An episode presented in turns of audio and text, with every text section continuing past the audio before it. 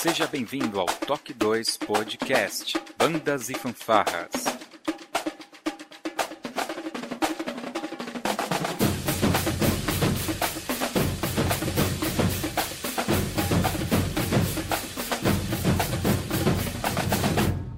No ritmo da vida, na batida do coração.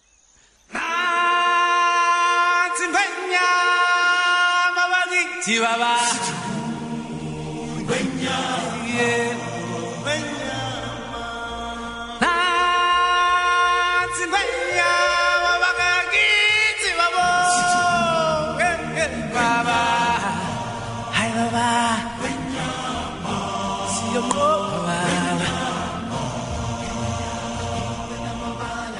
dia, boa tarde, boa noite. Sejam bem-vindos a mais um Toque 2 Podcast Bandas e Fanfarras no ritmo da vida, na batida do coração. Eu sou Josisley, aqui diretamente de Ribeirão Pires e diretamente de Aguaí, o nosso convidado, o professor Cavino. Seja bem-vindo, Cavino. Muito obrigado, Josisley, pelo convite. Mais uma vez é uma honra, uma grande satisfação para de volta ao Toque 2 e numa temática que eu adoro, que são filmes. Com certeza, cara. E está aqui também com a gente, aqui de pertinho, hein, de Ribeirão, da cidade de Santo André, o percussionista René Williams. Seja bem-vindo, René. Boa noite, obrigado mais uma vez pelo convite. Vamos lá. Legal.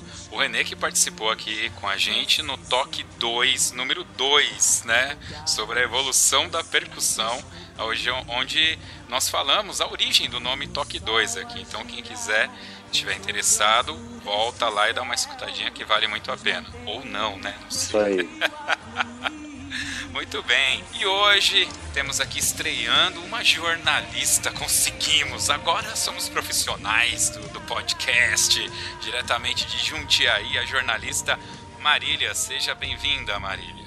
Olá, muito obrigada, é um prazer participar. Muito gostoso estar aqui com vocês e o tema realmente hoje me agrada demais. Pois é, você que clicou aqui para escutar esse programa já viu aí, né, a capa e sabe que a gente vai falar da animação de 1994 The Lion King ou O Rei Leão, que é o filme que vale, né? E a gente vai ver isso daqui já já depois da nossa vírgula sonora.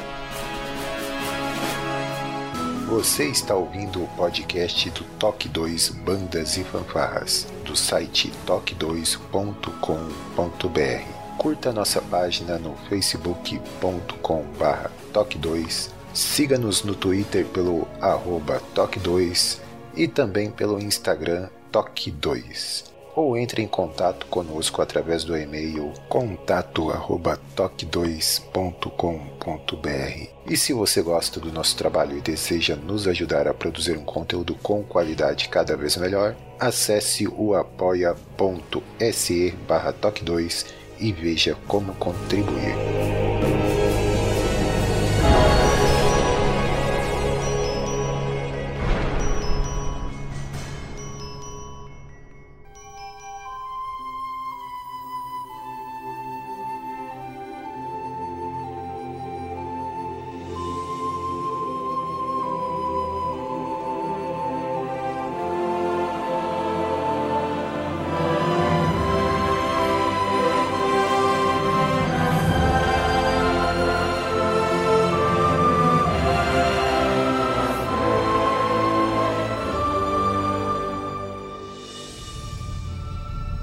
Pessoal. Em 1994, um ano que para mim eu tenho que falar que é um ano extremamente emblemático, porque muita coisa mudou na minha vida pessoal, né? Uh, uma das coisas bacanas, por assim dizer, de 94 foi que eu entrei na banda Lira de Mauá e lá eu conheci o René, né, René? Isso, nos conhecemos lá. Puxa vida. E mais à frente, o meio de bandas e fanfarras proporcionou a gente encontrar diversas pessoas. Uma delas foi o Cavino, que também já deve ter tocado o Rei Leão em algum lugar, né, Cavino? Com certeza, não só como músico, mas também regendo. Olha só, olha aí, tem esse detalhe técnico. E eu vou começar aqui com a Marília. Marília, aonde você estava em 1994? Bom, 1994 eu tinha oito anos de idade, então eu era muito jovem ainda, né? E é um filme que nós assistimos com certeza em família. E para toda a minha família, meus primos e tal, é um filme que marca muito também. Então, o contato com o Rei Leão é uma coisa é, de infância mesmo, de lembrar bastante a infância, então tem um significado diferente também. E agora que estou falando com músicos apenas, né? Nós cantamos todas as músicas o tempo todo. De todos os filmes da Disney, na verdade, né? Com certeza. Você assistiu no cinema? Naquela época, sim. Assisti no cinema, sim era bem jovenzinha, né? Você tinha ideia da, da, grandiosidade, da representatividade até, né? Para o cinema, para as animações que aquilo tinha. Qual foi o impacto que você teve naquela época? Olha, eu acredito que, como toda criança, a gente fica muito encantada mesmo, né? É, com tudo aquilo, com o universo. A gente tem os animais tão, tão fofinhos lá, tão ativos, tão interessante. O filme eu acho ele muito colorido, muito animado é muito bonito. Então aquilo é encantador para quem é criança. Legal. Vamos lá, e aí, Cavino? Onde você estava em 94 e qual foi o impacto desse filme para você, cara? Então, 94, eu estava começando a brincar nos as primeiras batidas, no toque 1 e no toque 2, estava iniciando participar de fanfarras, né? Tava com 13 para 14 anos e eu tinha assistido, confesso que à primeira vista não me chamou muita atenção, né? Ah, eu fui ao cinema na, naquele, naquele tempo, olha que legal, a gente pode falar naquele tempo. Ainda existiam salas de cinema, né? Não eram só no shopping como hoje em dia. É, eu sei que em São João do Boa Vista, aqui do lado, tem um local que são salas de cinema só, sem shopping, né? Mas naquela época tinham mais salas de cinema e eu assisti os Flintstones, né? O filme, eu queria ver e na saída do filme, eu prestei atenção no cartaz do Rei Leão e achei interessante. Falei assim: olha, vai estrear esse filme logo. E vi num jornal, numa afiliada da Rede Globo na época, filmando crianças saindo do cinema, algumas chorando. Tal. Eu falei assim: poxa, que legal, né? Falei com a minha mãe, ela falou: esse mês não dá para ir, mês que vem talvez a gente vá. Aí foi, depois, um mês depois que eu vi os Flintstones, fui ver o Rei Leão e foi algo assim impactante porque é, a qualidade da, você imagina uma criança, um adolescente de 14 anos, vendo algo com uma qualidade técnica e sonora fantástica. Talvez o cinema tenha ajudado a própria sala, mas algo que eu não, eu não, não tinha visto. Eu via no videocassete um que se aproximou de cores, de tudo, alguns filmes, mas no cinema foi o primeiro assim que eu tive um impacto da animação e fiquei apaixonado desde então. Assim que saiu no VHS, fui alugar no VHS, pirateei, fiquei com o filme pirata. Legal. René, você que é percussionista, né? Então imagino que você teve várias emoções aí. Agora eu tô falando também um pouco como músico, né? Porque eu tive várias emoções com esse filme. Mas além da questão da banda, eu gostaria que você comentasse isso também. Mas fala para mim é, como, como foi para você? Você teve esse impacto fora da banda antes de tocar a música? Então, o que acontece para mim, as coisas foram muito é, o caminho inverso. Não só com o Rei Leão, mas como com alguns outros filmes. Um bom exemplo, por exemplo, um exemplo, por exemplo, é ótimo. Um bom exemplo é o Coração Valente. Né? É um filme que eu assisti ele depois de quatro anos de ter sido lançado no Brasil o que hoje em dia não é mais assim, mas antigamente tinha um hiato de tempo aí de pelo menos uns dois, três anos para chegar um filme aqui que já tinha passado lá fora. E, e no caso do, do, do Coração Valente tinha, tinha um hiato de dois anos para chegar no Brasil, e depois que saiu no Brasil, depois de quatro anos eu fui assistir. E eu só fui assistir porque eu ouvi a trilha sonora primeiro. Então eu sempre tive uma coisa de escutar primeiro o, soundtrack, né? Ouvir a, a trilha sonora do filme, tentar captar aquela emoção por conta da música e depois assistir o filme. E com o Rei Leão foi a mesma coisa. É, eu escutei a trilha sonora, claro, né? Não, não entrando nesse, nesse universo ainda, mas por conta da banda. E depois eu fui assistir o filme. E então a minha expectativa era bem grande, porque a gente imagina, né? A gente ouve através da, da trilha sonora. Então eu assisti com uma expectativa muito grande.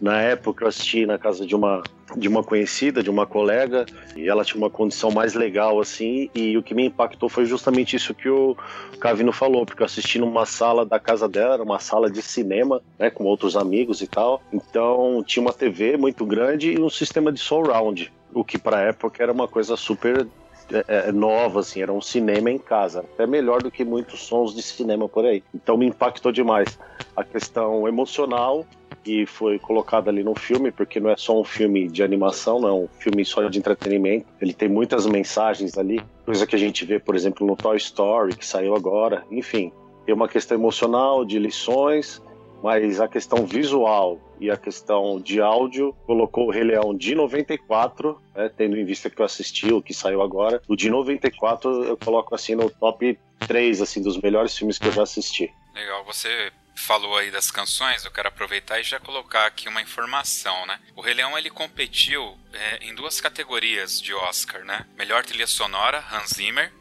Aí abre um parênteses que todo mundo acha que o Hans Zimmer é bom, então ele fez muita coisa e coloca o Coração Valente que você citou na conta do Hans Zimmer. Então aproveitando para dizer que Coração Valente é do James Horner, né? O pessoal James Horner que faz outras trilhas, né? Com esse, esse clima celta Sim. assim, né? Exatamente. Né, então é bom colocar isso aí. Eu digo isso porque a gente tem aquele problema com De Volta para o Futuro, que todo mundo acha que é do John Williams e não é, né? Do Alan Silvestre. Então ele, ele concorreu e ganhou como melhor trilha sonora é, do Hans Zimmer. E melhor canção original, ele concorreu com três músicas. Ele concorreu com ele mesmo. É no Feel I Love Tonight, desculpa pelo inglês, Circle of Life e Hakuna Matata. Então, e ele ganhou acredite se quiser, com Can You Feel I Love Tonight, cara. Eu achei, achava que o Circle of Life tinha ganho e quando fui verificar. Alguma delas aí, se eu não me engano, é do Elton John, não é? Todas. Sim, todas. sim. Elton John tem uma participação especial em quase todas as músicas da Disney, né? E aproveitando que eu tô falando com os músicos, Quais são as músicas que vocês mais tocaram do Rei Leão, já que são três que são que são as que foram indicadas e do, o clipe, os clipes não, os vídeos tem muita coisa do Rei Leão, é, tem muito som. E o que, que vocês mais tocam? O que, que vocês como músicos mais tocaram?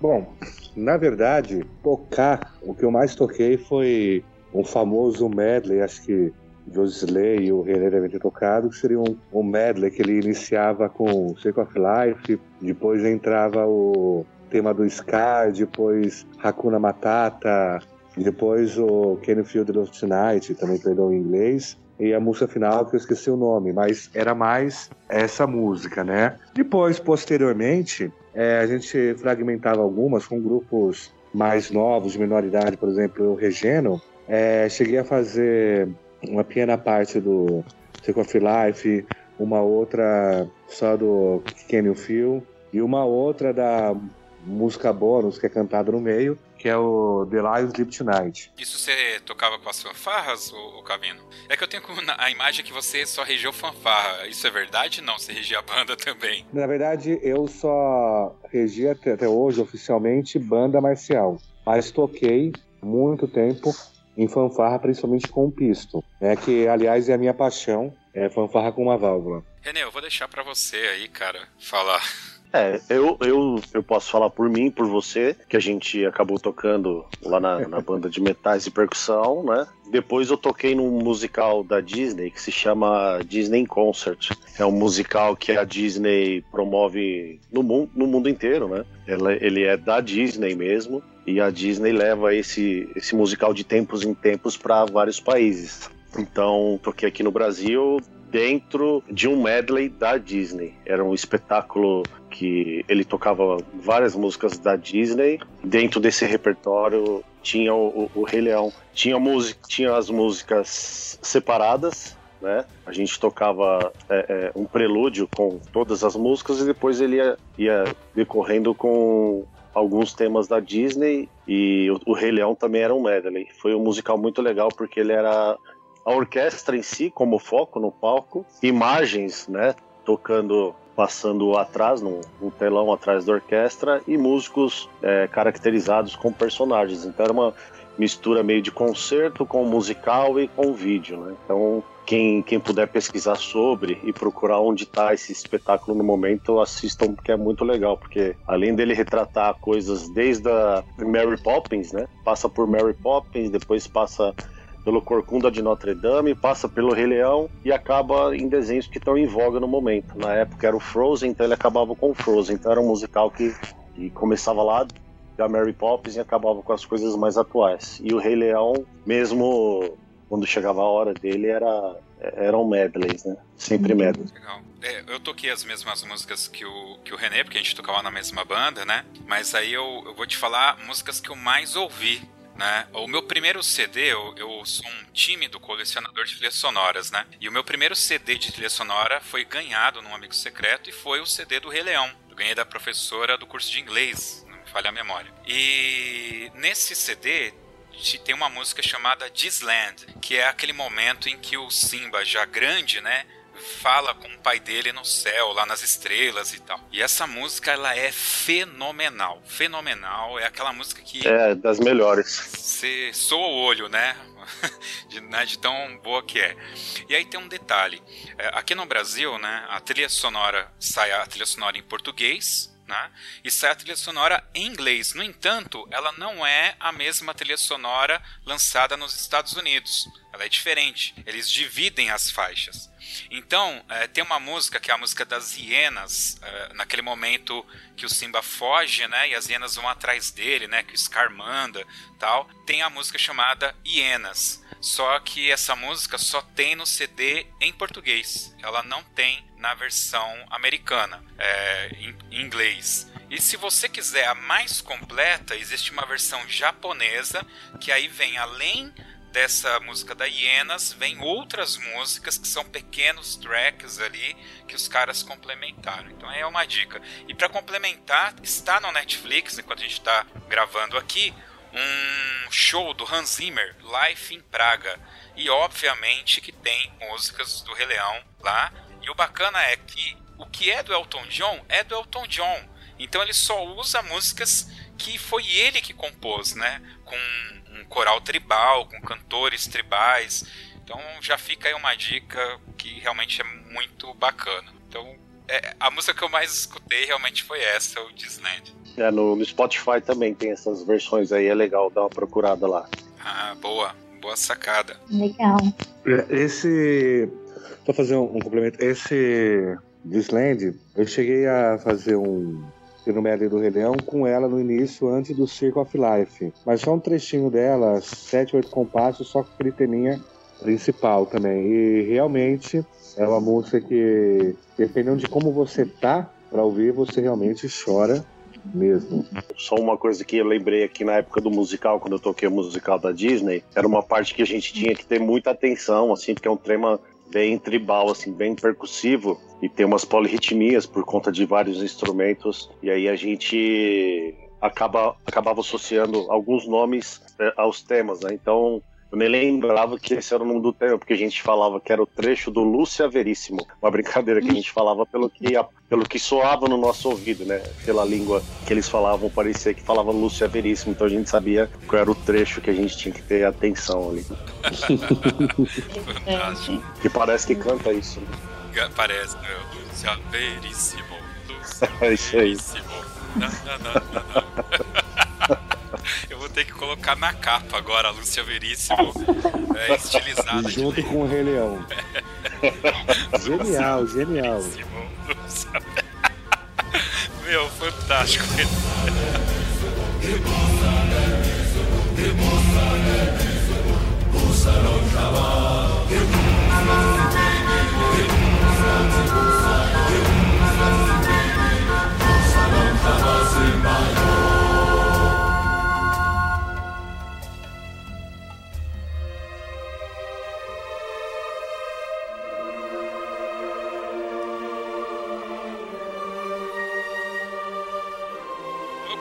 Algumas informações técnicas, né? O filme estreou nos Estados Unidos em 15 de junho de 1994 e aqui no Brasil, uh, segundo o IMDb, está como 1 de julho de 94. Porém, a informação dada pelo Google diz que foi dia 8 de julho. Quem ouviu o último podcast viu que eu tenho um sério problemas em, em falar datas, né?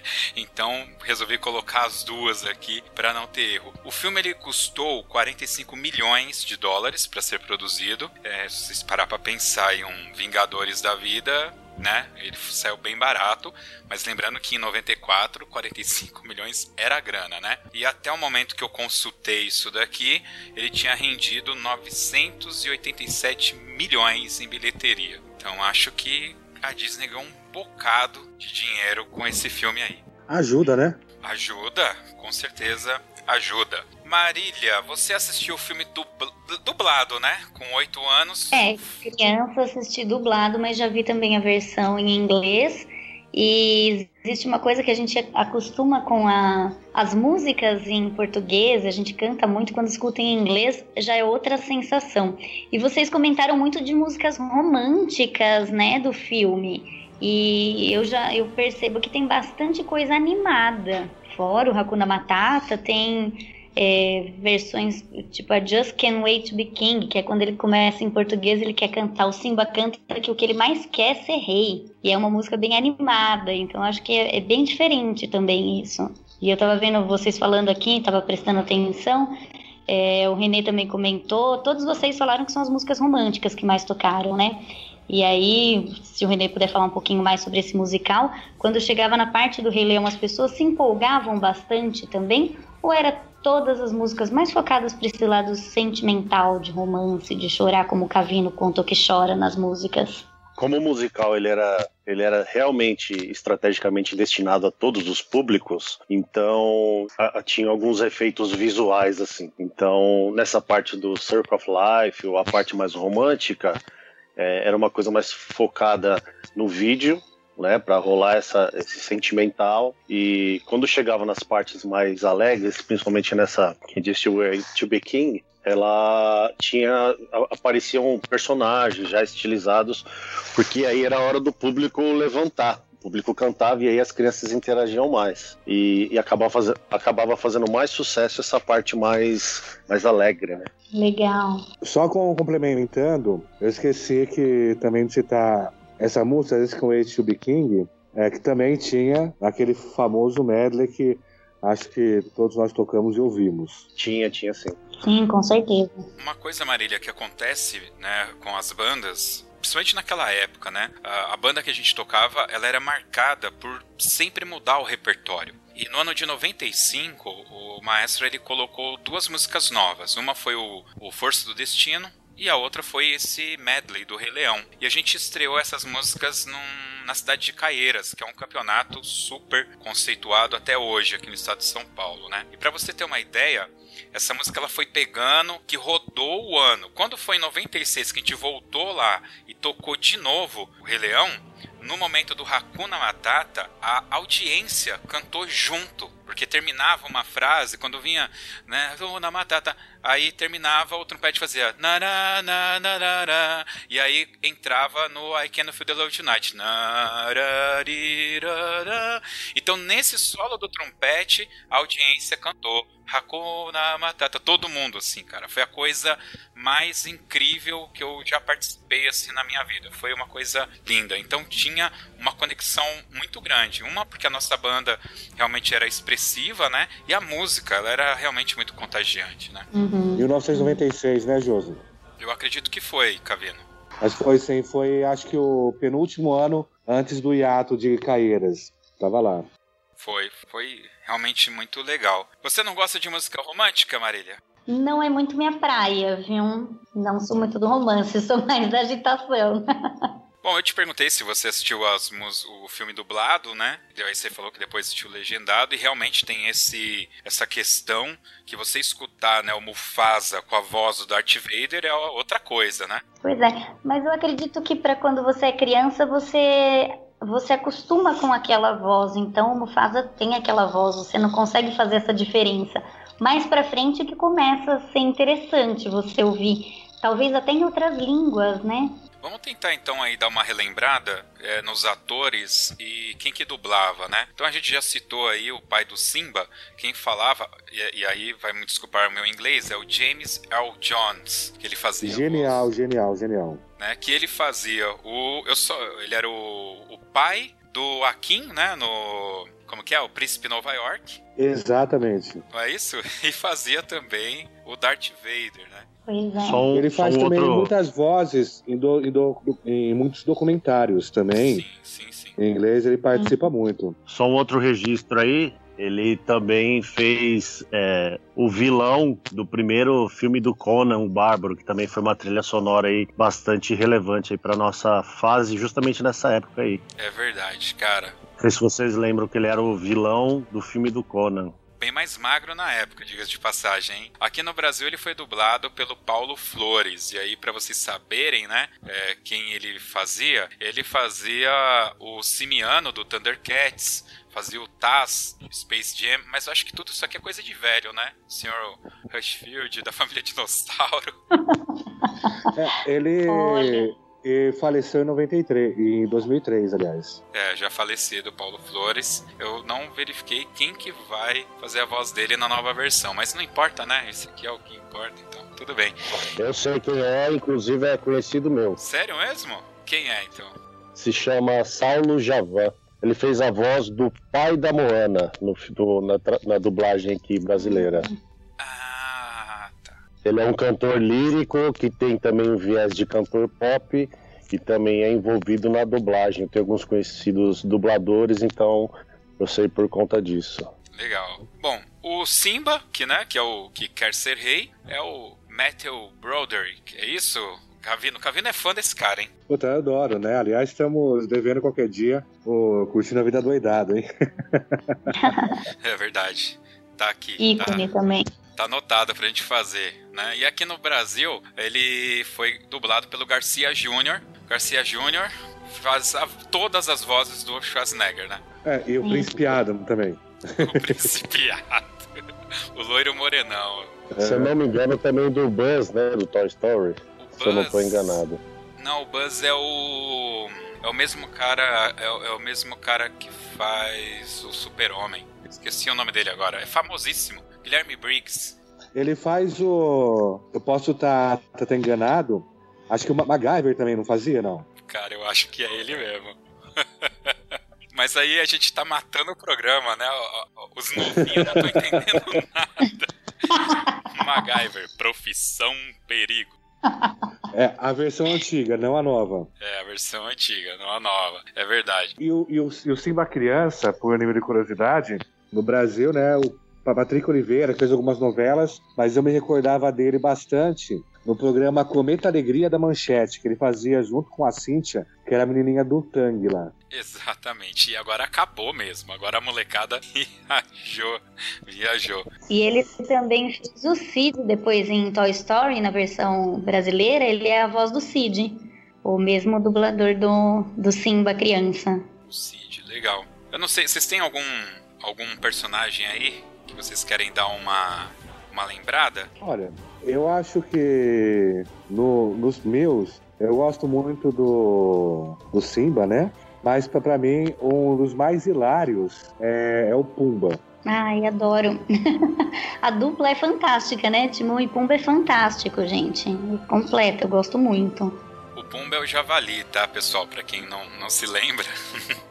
O dublador aqui no Brasil era o dublador do, do Pumba, é o cara que fazia o professor Girafales, cara. Só que a versão agora do Multishow, tá? Que é o Mauro Ramos. É, esse cara fez também Tem um Louco Solto no Espaço. Ele fazia o John Candy. Agora o John Candy aí fetrecou tudo, né? Ninguém vai lembrar que é o John Candy.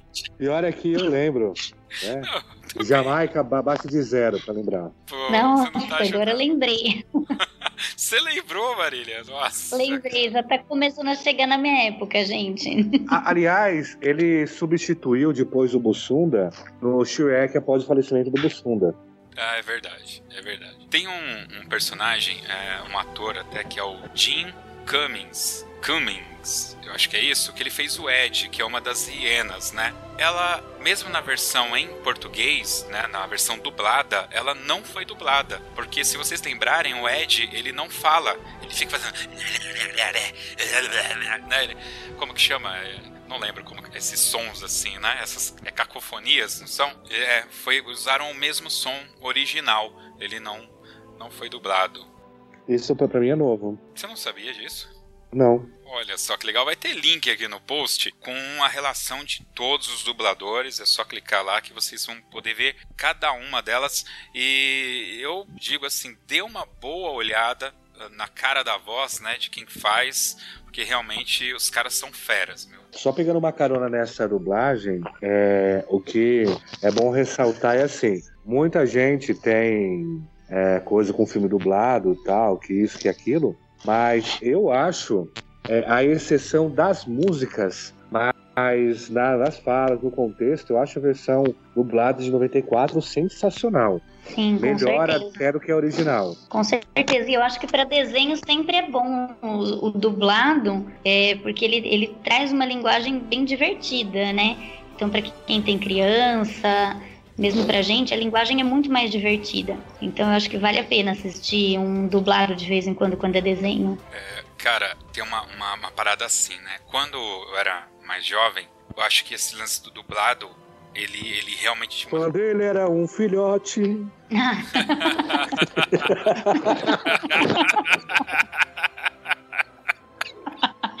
eu adoro todas as cenas deles. a gente, a gente grava as falas, né?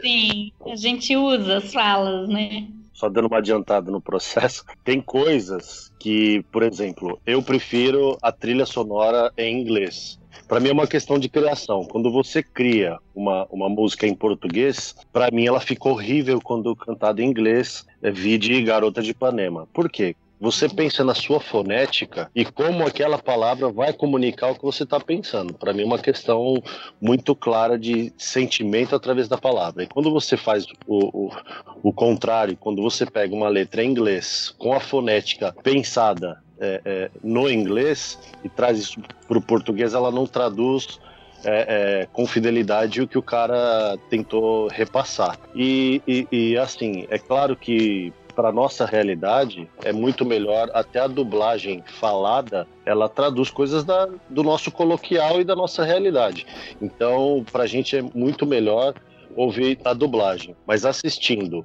o novo filme eu acho que as falas as falas do novo filme eles traduzem muito mais o que a música transmite né? Porque, por exemplo, tem uma, um, um, momento no filme que ele tá contando da vida dele, né? O Pumba tá contando da vida dele. Aí ele fala assim: ah, porque quando eu soltava. Ele ia falar que ele soltava pum, a galera se afastava. E, e tem uma hora que ele fala. Ele canta uma parte em aguda e, e, a parte traduzida nossa que fala, nossa, isso foi bom, hein? E ele fala, ah, ok, obrigado. Quando na realidade a letra, a letra em inglês não tá falando nada disso, né? Ele tá falando da questão é, e, e, o novo filme ele trouxe, acho que, mais fidelidade. O que a, a, o soundtrack traz, é, a dublagem do novo filme traz mais fiel o que a, a, interpretação do inglês fala. Isso eu achei interessante. A própria música Círculo da Vida, né, René? É, Círculo da Vida é uma coisa, Círculo Sem Fim é outra coisa. Exatamente. E eles conseguiram na nova versão, na nova versão dublada, ser mais fiel à, à interpretação real do português e não uma adaptação, né? Entendi. O primeiro foi mais adaptado, na minha opinião. Sim, na primeira versão, né, nessa que a gente está comentando de 94, a trilha em português fala o círculo sem fim né? Até na, na, na, lista das músicas já vem com o título, né? O Círculo Sem Fim. E a música é o Círculo da Vida, que não necessariamente é um círculo sem fim e acaba, acho que, realmente impactando, né? Mas é onde eu ia chegar, que é a questão, assim, talvez o bloqueio da idade ou de como que você está acostumado a, a consumir é, a mídia cinema, né? Eu lá atrás sempre dei preferência por filmes dublados, mas agora eu tô num momento que eu prefiro os legendados, já que meu inglês é péssimo, né? No entanto, eu tenho é, estou sendo obrigado, né, a assistir tudo dublado por causa da, da minha filha, né? É, um grande exemplo disso que é um exercício que a gente pode fazer, eu vou falar mais uma vez de um filme que para mim está entre os top 3, que é O Coração Valente. Quando eu assisti a primeira vez, eu assisti ele é, legendado, né? Logo nas primeiras falas, porque ele começa com uma narrativa, né, contando um pouco da história antes de começar o filme, o inglês britânico e arcaico que foi usado ali e a, e a ambiência que a imagem propunha, aquilo me trans, transferiu direto para aquela época. E o restante do filme é, foi fácil eu manter minha atenção porque aquela fala no, no inglês britânico e arcaico para mim foi sensacional. E aí quando eu vi ele na Globo, que aí eu ouvi o, o William Wallace falando tu sois, tu irás, que é um uhum. português arcaico, não teve nada a ver. E, e, e o Rei Leão, para mim, é a mesma coisa. Quando eu ouço a música em inglês e depois a versão em português, para mim perde, sei lá, 40% da emoção que ele passa. Então, mesmo às vezes não entendendo o que significa, eu proponho aí um exercício para quem vai ouvir o, o podcast de escutar as versões inglês aí, porque é uma outra ambiência, uma outra atmosfera por causa da dialética. Não que uma língua seja melhor que outra, mas por causa da fonética, aliás. Né? A fonética ela é importantíssima. Sim, sim. Com certeza com certeza. Mas é, é, isso aconteceu também recentemente com o Aladdin, cara. Fui, fui, assistir a nova versão do Aladdin e tal. E a gente sabe que o gênio é o Robbie Williams, né? Então você acaba perdendo porque aí é onde vem aquele lance de como que você consome cinema, né? É, eu queria ouvir a voz do Robin Williams ali, né? E a, mesmo quando você, nessa versão agora que é o Will Smith, a voz do dublado não é o Smith, né? É outra voz, é outra pessoa, né? Então acho que você também perde essa questão, fazendo aí vínculo com o que você citou, da obra original, né? Eventualmente o cara pensou aquela música, aquela cena, aquele trejeito, tudo contrastado com aquele cara, né? E aí quem vai dublar não tem nada a ver com aquele cara, né? Até fala carioquês, né? É, tipo, é. tipo isso. Mas no caso do desenho, eu acho que fica até um pouco mais fácil, porque quando a gente fala de rostos para dublagem, quando você vê a boca mexendo totalmente diferente daquilo, é uma coisa, né? Em especial atores que a gente escuta em inglês, né? Agora, quando é uma animação, eu acho que fica um pouquinho mais fácil. Quando é um desenho, fica um pouquinho mais fácil de você entrar no clima e aceitar em português. Mas quando são atores que a gente conhece, é bem difícil mesmo se assistir um dublado, fica bem complicado. Eu vou ter que citar aqui o Enrolados, que foi um desenho aí também da Disney. Jesus. Que eles. O, o desenho é muito legal. Eu gosto do desenho. Mas eles colocaram o Luciano Huck pra dublar José, né, na versão em português. Cara, não dá para assistir o desenho, cara. Você não, não é consegue. muito ruim, muito ruim. Muito, a dublagem assim, muito ruim. E eu tenho escutado que essa dublagem do novo filme também tá cheia de problemas, mas eu ainda não escutei, não assisti, então não sei como que tá. É, mas no final até posso falar sobre isso. Beleza.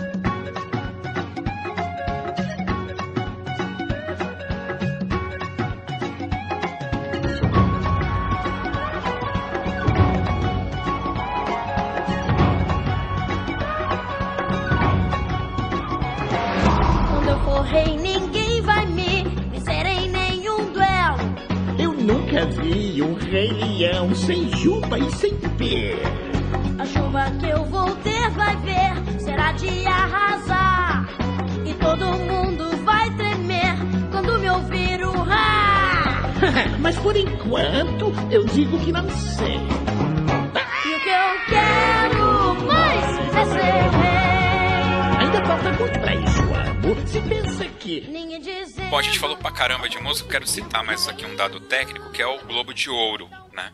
Ele teve várias indicações também, foi indicado como melhor filme, comédia ou musical, melhor trilha sonora, melhor canção original.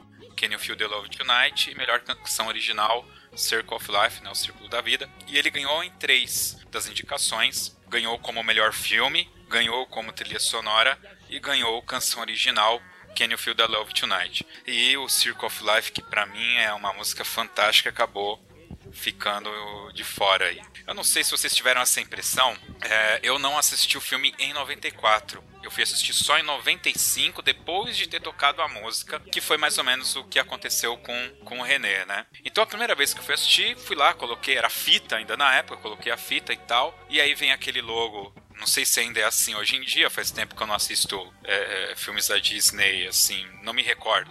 Mas vinha aquele castelo e na sequência já vinha o grito com o sol nascendo, né? Tal, e aí, bum, bum. E eu achei aquele início todo, porque ele canta toda a música e termina com aquele bum, né? E aparece Lion King na tela tal, né? E me parece que isso. Uma vinheta, né? É, é, é, uma, é uma espécie de vinheta para preparar o que, que vai vir, só que não era um padrão dos desenhos da Disney e também não era um padrão de nenhum outro filme. A maioria dos filmes começava e vai passando os nomes dos atores ali logo no começo, não é isso? E a, a, acontece alguma coisa para dar um encaminhamento na história e a história vai ali. Vocês perceberam isso? Teve algum impacto para vocês? Vocês tinham ou passaram a ter noção de alguma coisa técnica do ponto de vista desse desse filme? Isso é um praxe, isso é um praxe de teatro, né? Teatro tem tem isso como praxe e realmente eu não lembro de filmes antes e depois disso muitos filmes que vão contar histórias e histórias com musical, eles têm essa apresentação. Acho que é alguma referência ao teatro musical. Eu acho que tem sentido a colocação do, do René também, eu não me recordo antes de ter visto. Na verdade, o impacto é a primeira vez que eu estou ouvindo nessa sua colocação, Josilei, para mim o impacto ele foi mais sonoro mesmo, porque era um tipo de, de música que eu não estava acostumado a ouvir. O mais próximo que eu tinha é, ouvido desse início do, do Circle of Life era, por exemplo, o Homeless, do Paul Simon, né? Uma, uma, uma temática que leva mais para ritmos e vozes africanas. Né? E aquilo, o impacto foi visual e, e musical, né? Mas eu não tinha preparado, preparado nesse conceito aí de, de que não, não, que não existia antes, não tinha reparado mesmo. É uma, uma vinheta, né? O circo também usa muito isso. Não sei agora, porque faz muito tempo que eu não vou no circo, mas o circo mais antigo, ele tinha no início uma grande apresentação com todos, uma trilha, aí todos se apresentavam, então era uma grande vinheta do que viria por ali e você já ficava na expectativa do que esperar, né? Então acho que é, é uma, vamos dizer assim, uma apresentação da carta e aí você depois tem aquilo distribuído, né? Então acho que foi mais ou menos isso que tentaram fazer, o que vem do circo, o que vem do teatro, né? Que isso chama atenção, aguça, né? Aguça e você já espera aquilo depois mais destilado, né? É bem isso mesmo, ele já joga você no que, que vai ser o filme, ele já começa marcando exatamente aquilo, em especial porque são cenas, as primeiras cenas são cenas fortes, né? São cenas impactantes. Então eles já começam mesmo é, jogando você dentro do que é, com um som bem alto, com a imagem forte do Rei Leão. Eu acho que realmente nunca pensei nisso, nunca reparei. Mas agora que vocês estão comentando, vem até aquela sensação da expectativa do que, que vai ser o filme. Então concordo que com certeza eles querem jogar lá dentro do, de, de toda aquela música, de toda aquela energia, e você fica preso mesmo no começo do filme. É, chama, chama atenção e ganha audiência, né? Exatamente. Ele dá aquele boom e aí, bum, Rei Leão. E aí aparece um ratinho andando e aí já vai te apresentar o Scar lá comendo os ratos, é o Simba também e tal, já é ele dá aquela quebrada e depois ele vai te levar no outro topo, que é o momento que o Mufasa vai perder a vida. E aquela cena, cara, aquilo é, é, é, é parece que é o resquício do que existia na década de 80, né? Um Stallone Cobra, né? Falando pro cara, você é um cocô, tal, assim, uma coisa grosseira, tá ligado? Porque a forma como o, o irmão mata né, um ao outro daquele jeito, acusa o, o, o, sobrinho de ser o culpado de matar o pai. Tudo aquilo é muito épico, muito. Ele te joga de novo lá para cima e na sequência ele vai te derrubar de novo, né? O filme ele é todo assim cheio de ondas, né? Com picos e te manda para baixo de novo. Eu sofri muito com a morte do Mufasa. E quem não sofreu, né, gente? Acho que todo mundo sofreu com a morte do Mufasa. Os spoilers. Nem é spoiler.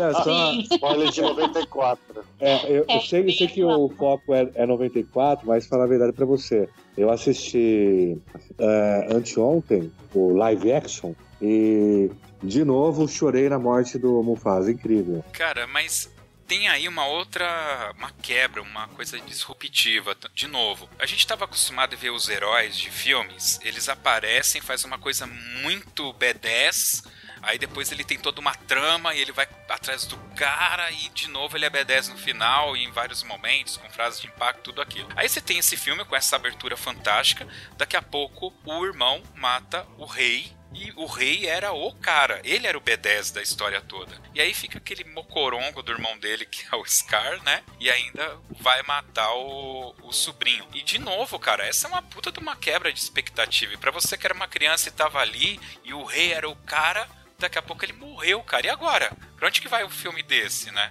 Então, é, você chegou num, num, ponto legal, assim, de ensinamento, ensinamento de vida, assim, até. Porque eu lembro que é, até o momento em que o Rafik, que para mim é um dos principais personagens, né? Eu enxergo nele, assim, a, a conexão do começo ao fim do filme, que é o macaco, né? Até o momento que ele vira pro, pro Simba e fala: seu pai não morreu, ele tá vivo. Ali eu criei uma expectativa do herói voltar, né? Eu falei, nossa, então o herói tá de volta, agora os caras vão voltar junto e quebrar tudo. E no momento ali que eu entendi que o, o era uma analogia, que era uma questão simbólica, que o pai dele estava vivo, mas vivo dentro dele, e ele que deveria ser o, o, o novo herói, aquilo ali para mim foi um, um, uma nova lição no sentido de que a, as coisas podem ser salvas não só pelo, pelo aquele que a gente enxerga que é o, o único cara a resolver. Às vezes a gente encontra na gente o herói que a gente vislumbrou, né? Aquilo ali para mim foi um grande ensinamento. Parafraseando Marlon Brando no Superman 1, né? O filho se transforma em pai, o pai se transforma em filho. É tipo isso. Filosofia agora, Josi. Mas é uma temática bem pesada mesmo para um filme de criança, né? Porque a gente fala de poder, de disputa, de recomeço. E o Simba ali, ele se perde e ele arranja uma nova identidade, né? Ele renega as origens dele. Então ele tá renegando, inclusive, aquele herói que era o pai quando ele não quer voltar, é. quando ele muda toda, todo o esquema dele. Então é uma temática bem pesada para crianças, mas muito interessante também, viu? É, eu não sei o impacto, né? é, eu não sei o impacto que isso pode de repente causar em qualquer um, né? Posso falar por mim. Você, quando mais novo, você não tem tanta noção ainda de, algum, de algumas coisas, né? Então, para mim, basicamente, eu saí do cinema, vamos dizer assim, depois, né? O filme desenrolou, vi quando desenrolou, mas o que ficou mais impactado foi, por exemplo, o Hakuna Matata, né? Ah, não se importe com nada tal. Algum tempo depois, quando você vai reassistir, no meu caso, quando eu pude reassistir, o que eu vi que a mensagem não era o Hakuna Matata, né? Era justamente o oposto disso, é você é, se agarrar nas suas é, origens, em quem você realmente é. É isso aí, eu também enxerguei assim. É, então, então, eu entendo que além disso, não é só agarrar em quem você realmente é e nas origens, mas é você se abrir para conhecer um novo mundo, um novo espaço e daquilo lá pegar o que tem de mais interessante. Porque o Simba ele se adaptou no período em que ele virou vegetariano, por exemplo. Então ele foi se adaptando e descobriu novas realidades que eu acredito que é o que torna ele mais forte ainda para ele voltar lá onde ele estava. Outro momento importante é quando a Nala, exatamente, quando a Nala deixa de ficar naquele espaço que era seguro para as leoas caçarem e se arrisca num novo caminho e aí ela encontra o Simba. Então, para mim também tem essa simbologia muito interessante que é a de morte e renascimento o tempo todo de você morrer para uma vida, conhecer outra e às vezes você consegue juntar as duas. Então ali os, os momentos em que eles fogem das raízes é o momento em que encaminha um pouco para o final feliz, né? É o círculo da vida, né? Você vai vivendo, você vai aprendendo, você vai criando repertório, você vai se mudando, vai adequando. Vocês estão falando do Hakuna Matata, talvez, né, esse esse ponto de vista que vocês colocaram hoje, para mim ele ele seja mais palpável, mas eu entendia na realidade assim que o, o Simba ele não captou isso para ele, o Hakuna Matata é que ele não tinha realmente que ligar para nada. Porque quando a Nala vai atrás dele, encontra ele, eles vão ter aquela conversa mais séria, né? Ele fala: Não, Hakuna Matata, né? Tipo, dane-se, deixa isso pra lá, fica aqui também. Vamos viver uma vida aqui, deixa esses problemas pra lá e tal. Mas é, tem a questão da responsabilidade. E aqui eu preciso fazer um vínculo com um filme da Disney que eu não gosto, que é a Valente, porque nesse filme a, a protagonista, que é a menina, ela não tem, ela não sofre como o Simba sofreu, né? Por pelas escolhas dela, né? E no final ela ainda é recompensada, né? E ali não, ela, aliás, ela não entendeu que ela tinha responsabilidades. Ela poderia fazer o que ela quiser, ir e vir, tudo bem, mas ela tinha responsabilidades. E isso não tem peso na personagem. O Simba não. Ele joga pra Nala, olha, meu, Hakuna Matata. Só que ela lembra, peraí, você é o rei, você tem responsabilidades, né? É, é por isso, isso é que eu falo que o Rafik ele é o catalisador, né? Porque o Rafik uhum. ele é o catalisador do, do, do senso, da espiritualidade do filme, porque o filme é um filme espiritual, né? É, é ele tem esse cunho é, explícito, não é nem implícito, né? Ele, ele demonstra até alguma liturgia africana, alguma coisa que de repente para os africanos é algo mais, mais fácil de entender, mas para a gente também é, é, visível. E ele, como catalisador espiritual, ele passa a ser catalisador emocional. Então, eu acho que dentre várias lições de vida, é, eu entendi muito ali sobre a mentoria, sobre pessoas que podem te te, te levar a, a, a, níveis de conhecimento de vida. Então, por exemplo, é, é, na parte que ele está ali no, no Hakuna Matata, ele tem a mentoria dos amigos, que é mais ou menos a fase adolescente, adolescente nossa, né? A gente meio que tem a versão a hierarquia, seja de professor, uhum. seja de pai, seja de, ma seja de maestro, que foi o nosso caso, né, Josi? E depois, é, é, para sair dessa fase adolescente, ele tem uma mentoria é, que é tão, tão assim, indiscutível, incontestável, que é do Rafik, no sentido emocional e espiritual, que aí é algo além do, do, do, que ele está ali vivenciando, que ele fala, não, eu tenho que dar uma atenção para isso e vou atrás é, de algo que está dentro de mim, está dentro do meu coração. Então, até hoje, até hoje, é, o filme me impacta nesses sentidos, assim, de buscar sempre mentoria, seja qual for a fase da minha vida, porque acho que a mentoria e o entendimento de, de, que a vida ela é cheia do, dos problemas, cheia de morte, cheia de desastre, é cheia de racuna matata, porque às vezes você precisa disso para se desvencilhar de tanto peso, né? Mas precisa sempre, você precisa sempre voltar a, a, a um, sei lá, um direcionamento, a um plano que, que de repente é sobre a sua origem, sobre cuidar dos seus, sobre assumir o seu papel, né? É um filme pesadaço, mas a felicidade é assim. Enquanto a gente é novo, a gente é, em cada fase da nossa vida a gente entende ele de maneira diferente. Por isso que eu já assisti ele umas 30 vezes e cada vez, para minha realidade atual, ele traz uma, uma lição, né? É sensacional. Sim, quanto mais experiência a gente tem, mais a gente vê outros detalhes no filme, né?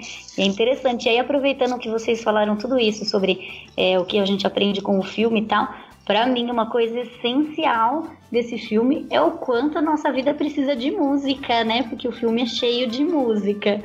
E ele é. tem bem isso, quanto a gente precisa é, de uma maneira de expressar tudo isso, né? E eu pensando aqui, eu tô vendo todos os momentos, a gente falou da Nala conversando com o Simba, e um pouquinho antes eles têm o clima de romance, e tem música, e o Hakuna Matata é pura música, não tem, não, ele não explica uma filosofia que não seja com arte, com música, né?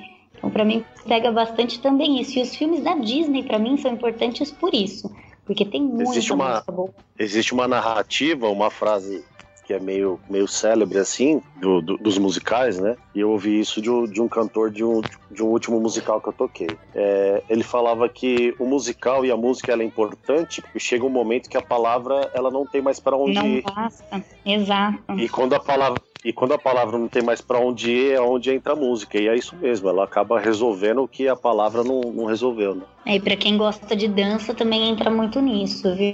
Que o corpo precisa se expressar também, né? Então é interessante o quanto a arte faz parte, né?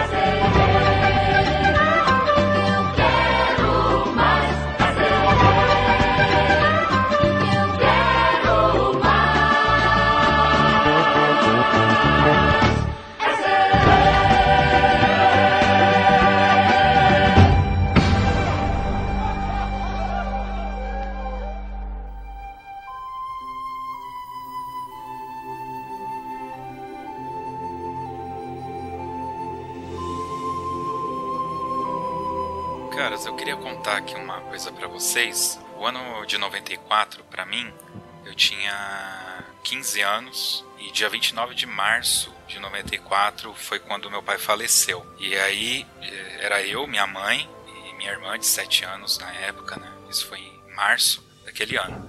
Então veio esse filme, é, muita coisa aconteceu naquele ano na cultura pop, né? Não foi só o Rei Leão foi sucesso.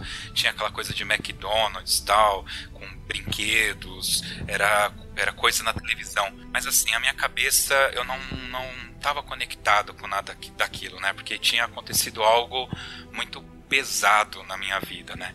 Quando foi em agosto de 94, foi quando eu, eu fui pra, pra banda, né? banda de Mauá. Eu não sei se a gente falou aqui, mas era a banda de Mauá.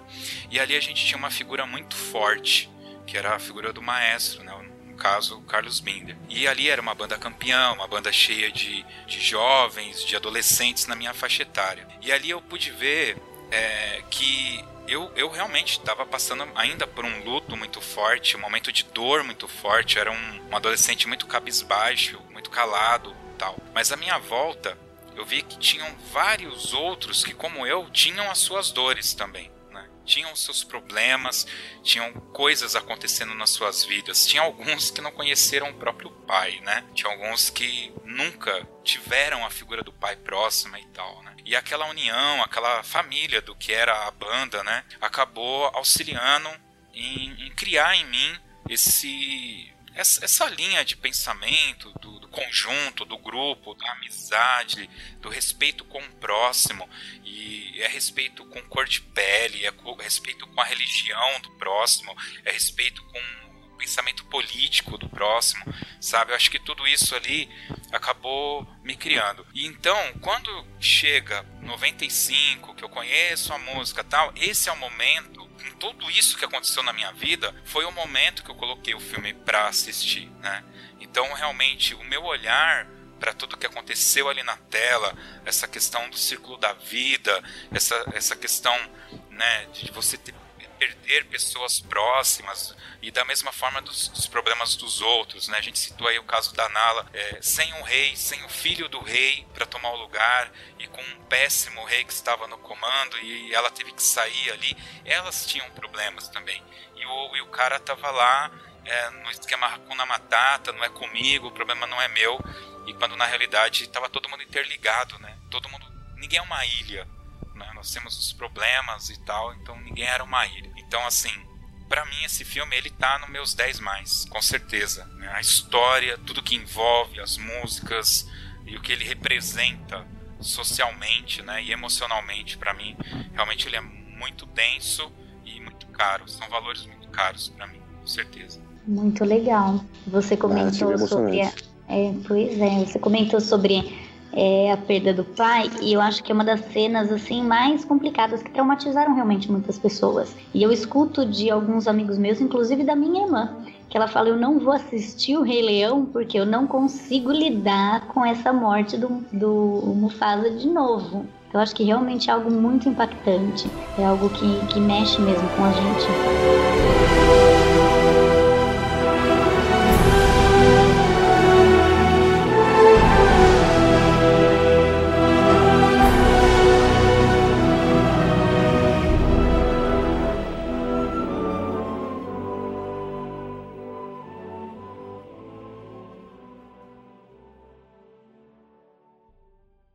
Veja o que acontece. O quê? O que virá depois. O quê? Estes pombinhos vão se apaixonar. Seremos só nós dois. Ah, A troca de carícias. A mágica no ar. Enquanto há romance entre os dois, desastres vão chegar.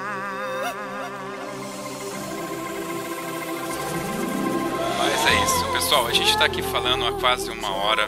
Já deu uma hora na realidade. E eu tenho certeza que a gente gostaria de falar muito mais detalhes e tal. Então eu gostaria de abrir aqui um pouquinho para quem assistiu alguma outra versão, seja a nova, seja o musical, e quiser comentar.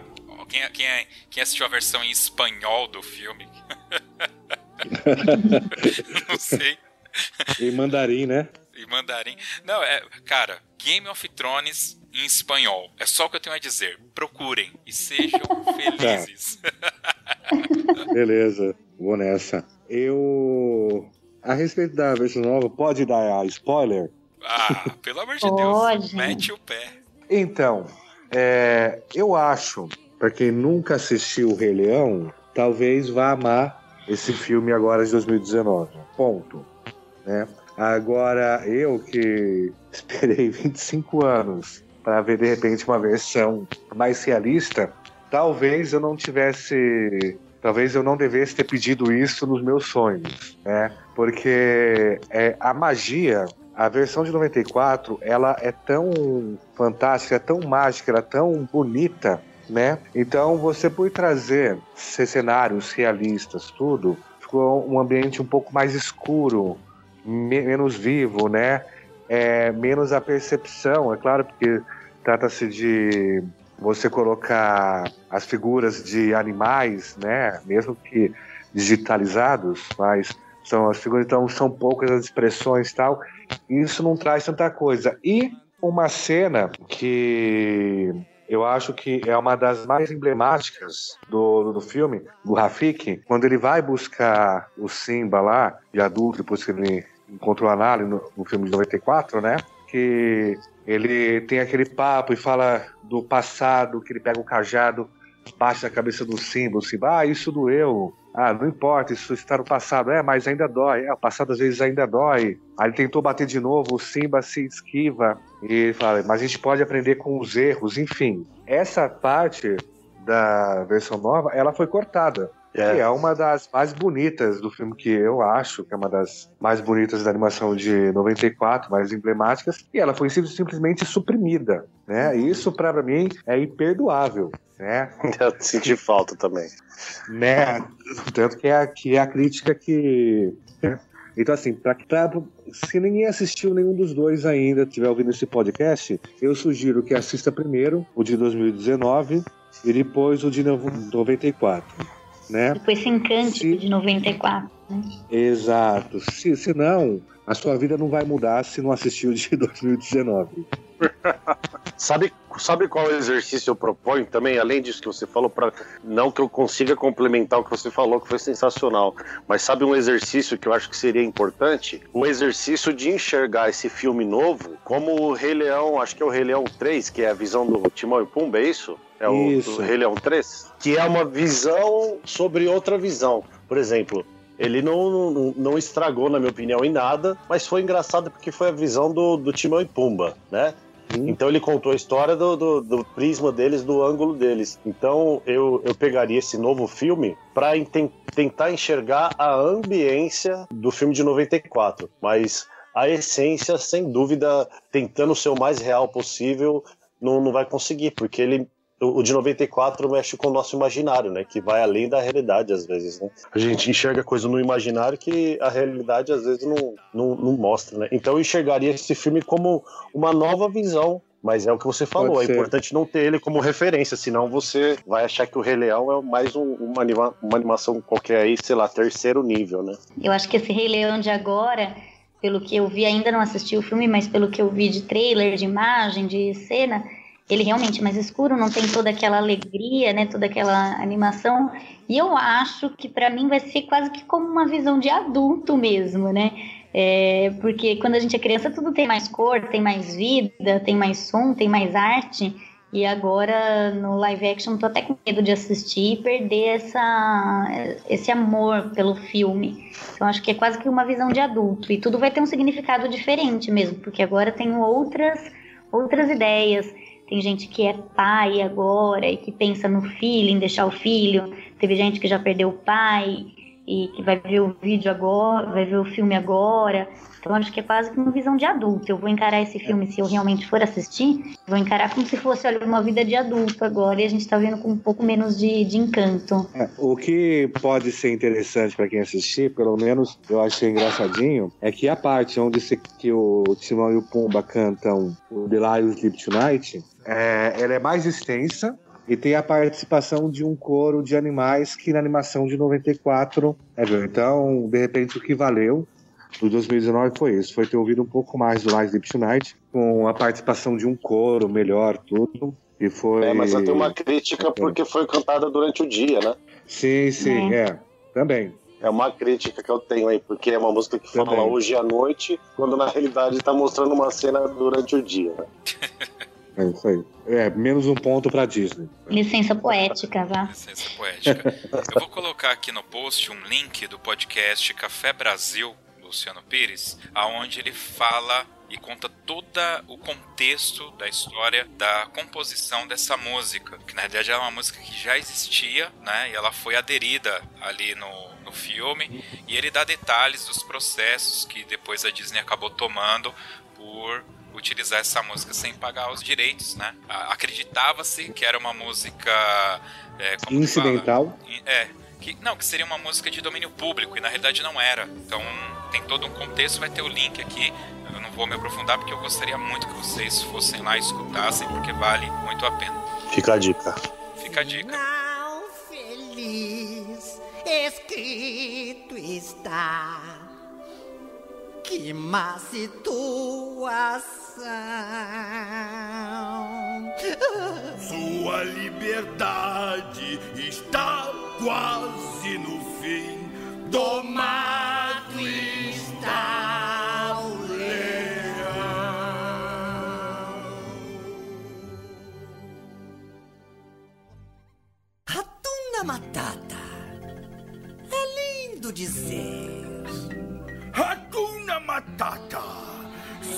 vai entender. Os seus problemas você deve esquecer. Isso é viver, é aprender. Hakuna Matata. Pessoal, eu vou dar uma abrir aqui para cada um fazer uso da palavra aqui, fazer uma conclusão pra gente terminar. Eu vou deixar a Marília por último e gostaria que, na sua vez, Marília, você indicasse aí a música, uma das músicas do Rei Leão pra gente ouvir no final, tá bom? Podemos começar então com René Williams, pode ser, René? Pela idade, né? Os mais novos primeiro. É, deve ser isso mesmo. Perfeito.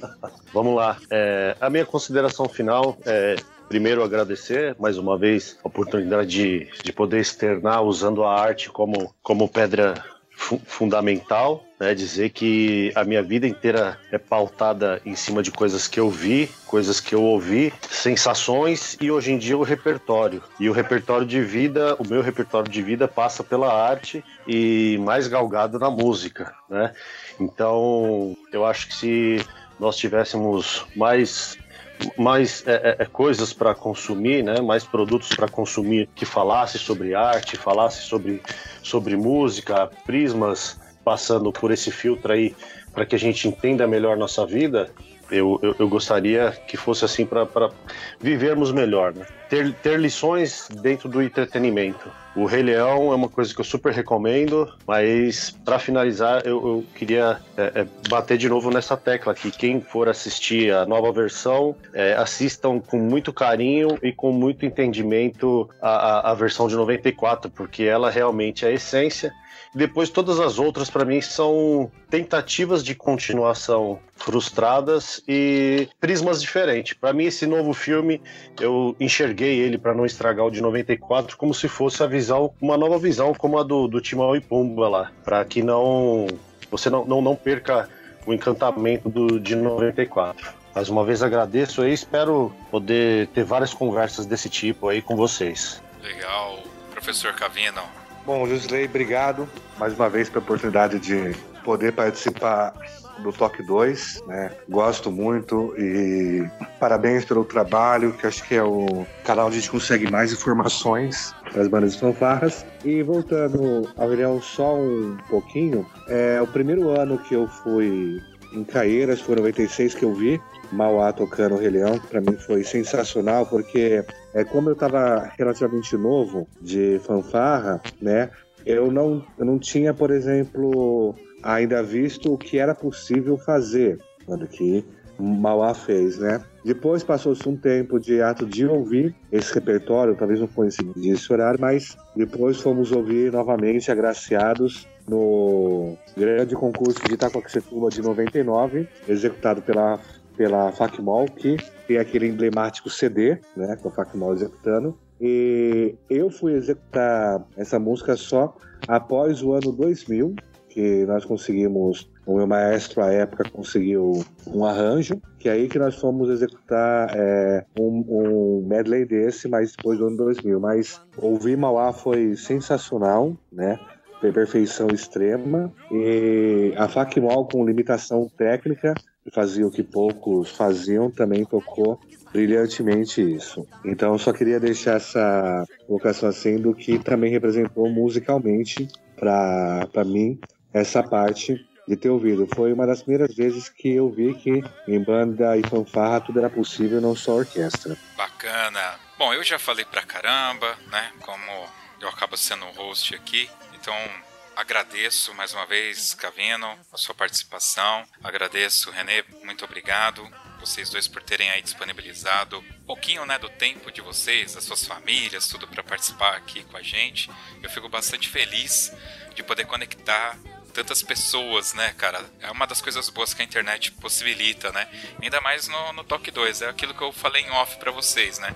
É como se a gente estivesse sentado aqui no boteco, tomando um refrigerante, comendo um churrasquinho de gato e batendo um papo sobre algo que a gente se relaciona muito bem, que é a música, que é o que a gente gosta, né? E agradecer, a última palavra vai ser dela, mas agradecer a Marília por ter se disponibilizado a participar. É, é, muito difícil, viu, Marília? Eu consegui presenças femininas e eu gostaria muito de que nos podcasts que a gente faz aqui, a gente sempre ter uma presença feminina para ter uma visão diferente, né? E até porque não dá para chamar a mulher só para falar de cuidar de filho e, e, como fazer comida, né? Porque a mulher também assiste televisão, não é isso? Dirige carro e faz outras coisas, né? Na é verdade. Ainda não estou no nível para discutir aqui New Genesis Evangelion, né? Que é muito profundo, mas muito obrigado pela sua participação. Por favor, gostaria aí que você fizesse uso da palavra à vontade e nos agraciasse aí escolhendo uma música pra gente escutar aqui no Toca na Pista. Legal. Bom, foi interessante demais participar. Vocês trouxeram uma outra visão muito legal também. Agradeço muito. Agradeço o convite. Sempre que quiserem falar de música da Disney, podem me chamar, tá? Que eu adoro. É muito legal. E outra, outros assuntos também estou sempre disponível aqui. Prazer imenso em falar com vocês, em estar participando do Talk 2. Muito legal mesmo. É, e eu acho que para encerrar pode ser The Lion Sleeps Tonight. Agradeço mesmo. Muito obrigada. Legal. É isso aí então, pessoal. Esse foi o Talk 2 Podcast ritmo da vida, na batida do coração e no ritmo mesmo, né? Um ritmo bem africano. Você pode ter acesso a todos os nossos podcasts através do nosso site toque2.com.br ou através dos nossos aplicativos. Tem tudo lá no site, é só aplicar lá. É isso aí, valeu e vamos com The Lion Sleeps Tonight. Valeu! Valeu, vocês podem falar tchau, tchau! Tchau! Tchau, até! Tchau! É hora de dar tchau! Tchau! A weemawee, a weemawee, a weemawee, a weemawee, a weemawee, a weemawee, a weemawee, a weemawee, a weemawee, a weemawee, a weemawee, a weemawee, a Awimowe, awimowe, awimowe, awimowe, awimowe.